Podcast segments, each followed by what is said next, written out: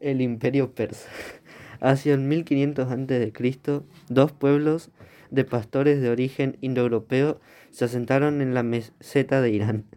Los medos y los persas fueron los primeros en organizarse. Conformaron un imperio, dominaron a los persas y vencieron a los asirios. Pero a mediados del siglo VI a.C., la situación se revirtió. El líder persa Ciro II unificó a su pueblo y consiguió someter militarmente a los medos. De este modo se forma una nueva entidad política, el imperio persa.